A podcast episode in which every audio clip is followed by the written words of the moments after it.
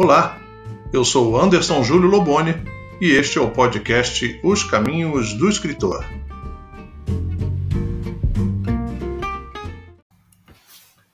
Seja muito bem-vindo, seja muito bem-vinda ao nosso podcast Os Caminhos do Escritor. Muito bom você estar aqui comigo. E nesse episódio, mais uma vez, a gente vai atendendo as sugestões de tema, né? Que eu recebo pelo e-mail, as pessoas mandam sugestão de pauta aqui para o nosso podcast. E eu confesso que facilitam bastante o meu trabalho, né? Na construção dessa pauta. E eu vou atender aqui a uma pergunta é, sobre os efeitos terapêuticos é, da escrita. Né? Então, quem está mandando essa, essa pergunta, né, essa sugestão de pauta, é o André Camacho. André Camacho. O André faz a seguinte pergunta: Lobone, é, é, num momento tão delicado quanto a pandemia, muito tem, tem se falado sobre a ajuda terapêutica que a escrita pode oferecer às pessoas. E afinal, a escrita é terapêutica? Olha, eh, André e amigos, eh, primeiro eu quero dizer que eu não sou terapeuta, não sou né, psicólogo, psicanalista, eu não tenho propriedade para falar enquanto é, cientista da área, né, profissional da área de saúde. Mas o meu relato aqui é, o relato de uma pessoa que há muitos anos trabalha com a escrita né, e que observou ao longo do tempo né, uh, o quanto o processo da escrita pode ajudar em diversos casos. Então, considerem aqui, quando eu falo que sim, é terapêutico, né, no sentido de que pode melhorar né, diversos aspectos, mas nunca com a pretensão aqui de falar sobre terapia ou psicanálise. Né? É muito importante isso, sou apenas um escritor. É, quando a gente fala que escrever é terapêutico, é, e não só nesse momento de pandemia, né, ajuda muito, tanto é que se explica essa quantidade enorme de produção de escrita que nós estamos tendo na, na pandemia. Eu gosto de me referir a uma matéria que eu vi uns anos atrás no Correio Brasiliense, né, o jornal lá da, da capital federal, e que fala né, justamente sobre isso, sobre o poder da escrita enquanto terapia. Né? É, pelo que eu estudei, pelo que eu li, não existe uma, uma, uma, uma linha de escrita terapia, né, como, como uma terapia. Né? Mas muitos terapeutas, muitos psicólogos, né, psicanalistas usam a escrita como uma das ferramentas. Né? E dentre os benefícios que esses psicólogos, né, que esses terapeutas costumam dizer, né, os benefícios dessa prática de escrever, é, estão alguns que eu vou é, aqui trazer para vocês. Inclusive tem um nome para isso, né, que é a expressive writing, né, ou seria uma escrita expressiva, escrita terapêutica, né. E já diria o poeta Fernando Pessoa, né, que se escrevo o que sinto é porque assim diminuo a febre de sentir, né? Muito legal, Fernando Pessoa maravilhoso. É, mas voltando basicamente ao que dizia nessa matéria do, do Correio Brasiliense, que mais do que uma forma, né, uh, de contar histórias, a escrita também pode ser um meio de buscar autoconhecimento e entender sentimentos, né? Por isso essa expressive writing ou a escrita terapêutica, escrita é, expressiva ganhou tantos adeptos, né? tanto espaço nos tratamentos emocionais. É, essa, o uso dessa ferramenta, né, da escrita como terapia, ela consiste em, em escrever o que você quiser, livremente, sobre os sentimentos, sem ficar muito preocupado com a estrutura textual, né? regras gramaticais, ortográficas, rimas, se for poesia, né? É, a ideia é que essa, essa, essa, o ato de escrever enquanto terapia, ela vá fluindo naturalmente, né? Sem se programar né, o, que, o, o que vai ser escrito, o que vai ser colocado no papel ou na tela ali do Word, né? E é, muito se recomenda também é, o uso da escrita nos momentos de estresse, né? principalmente porque ajuda a, a, a se acalmar, né? ter, ter, ter, ter calma para botar em ordem né? os pensamentos, né? os sentimentos. Então, é, nesse aspecto, é muito, muito comum o uso né? da escrita. E também é, ela é adotada, se eu não me engano, eu não me lembro agora o nome da universidade nos Estados Unidos, que ajuda muito para a pacientes com, com doenças crônicas, né, doenças potencialmente estressantes. Né? Então, é, a escrita traria benefícios, né, alívio, né, é, porque você vai tratar normalmente de coisas ali escrevendo, botando para fora, algo que você normalmente não gosta de conversar, porque aquilo dói, incomoda, né? E escrevendo você não precisa peneirar, você não precisa passar por nenhum crivo, né? nenhum tipo de filtro, né? É, com medo de, de você não ser bem entendido. Então, nesse aspecto, né? Segundo alguns médicos, seria é, sim terapêutico, né? É, eu costumo dizer para os meus alunos, é, principalmente é, quando por conta de estresses ou alguma questão, é, eles costumam é, ter o tal do ter aquilo que a gente chama de alguns chamam de bloqueio criativo, não é bem por aí, né? Porque qualquer pessoa com um problema muito grande realmente não vai ter condição de escrever. Então, eu não chego a considerar um bloqueio criativo. Já conversei aqui em outro episódio sobre esse fantasma do bloqueio criativo. Mas quando você está sob um impacto emocional muito forte, né, é muito difícil você é, falar, vá lá, continue escrevendo o seu livro. É quase impossível, né? Mas eu costumo dizer o seguinte: quando você está com tá, você está com uma obra em andamento, você precisa escrever, você que é escritor, é, precisa dar continuidade à sua obra, e você está passando por um momento de muita dificuldade emocional, respeite isso, pare. Pode ser uma. Pode ser contraditório dizer isso, né? Não escreva. Mas o que eu quero dizer é não se obrigue a escrever nesse momento. Né? Porque além de ser uma uma, um embate muito grande, né, desnecessário até, é, você não tem como avaliar num, num momento de estresse agudo a qualidade daquilo que você está escrevendo. Então, se você não está conseguindo escrever porque você está, está sobre uma, uma sobre o impacto emocional de um acontecimento muito sério, não escreva. Né? Agora, enquanto você está passando por um período que você está percebendo que algumas coisas estão difíceis, né? E que você quer escrever, talvez para se ajudar, né? Para poder ter uma, uma na escrita como uma ferramenta terapêutica. Aí eu costumo dizer que você não precisa ter nenhum tipo de filtro. Escreve o que você quiser. Escreve o que você achou do filme que você assistiu ontem.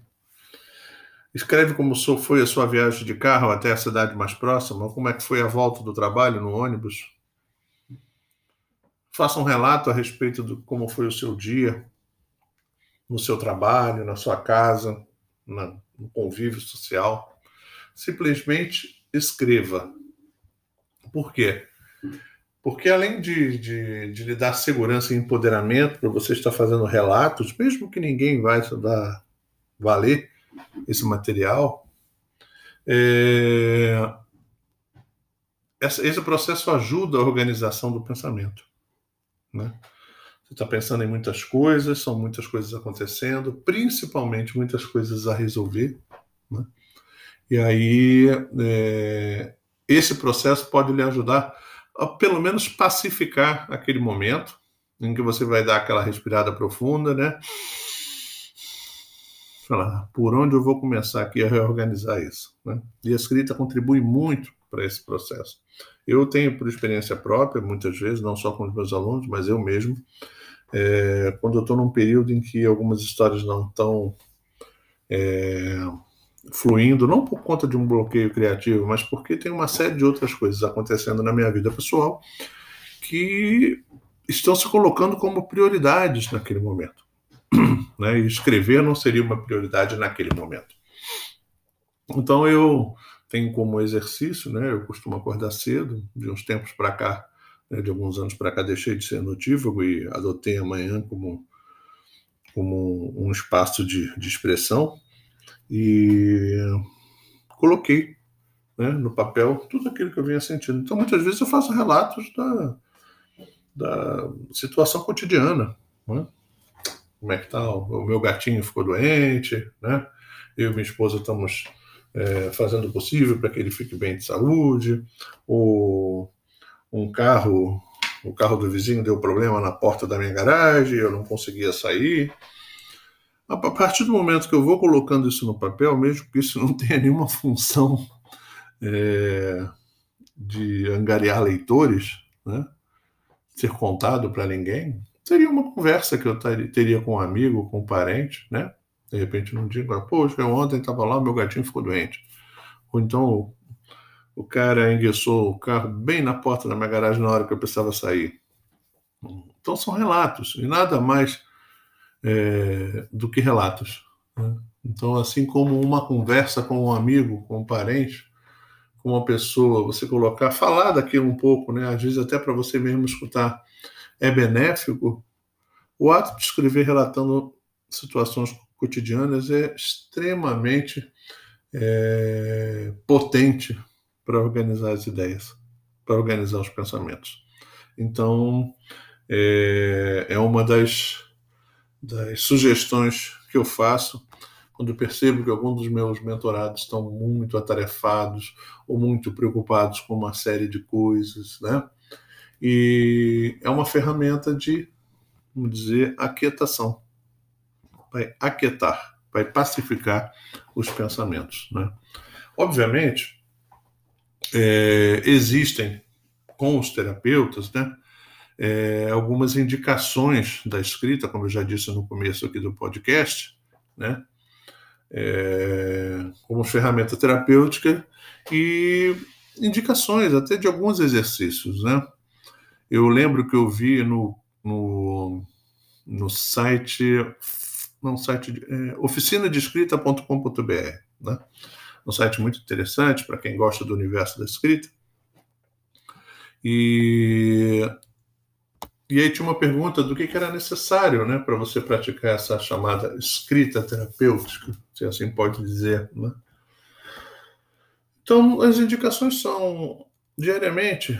É, reserva um tempinho, uns 20 minutos, né? diariamente. Pode ser depois que você levantar de manhã, pode ser um pouco antes de dormir, né? Para poder fazer esses exercícios de escrita, né?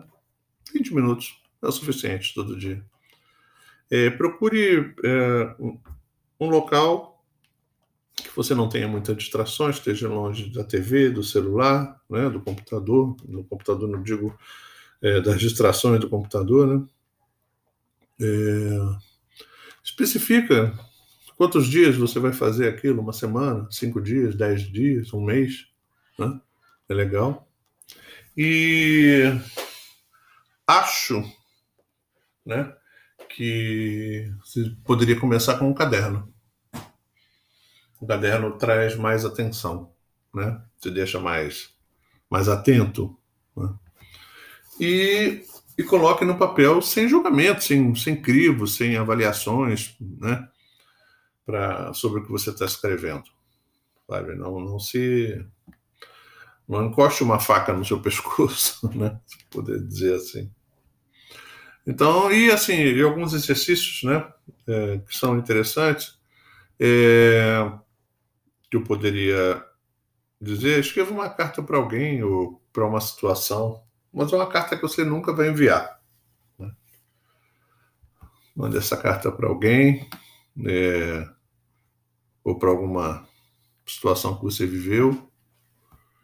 E coloque todos os sentimentos, você não vai enviar isso para ninguém. Né?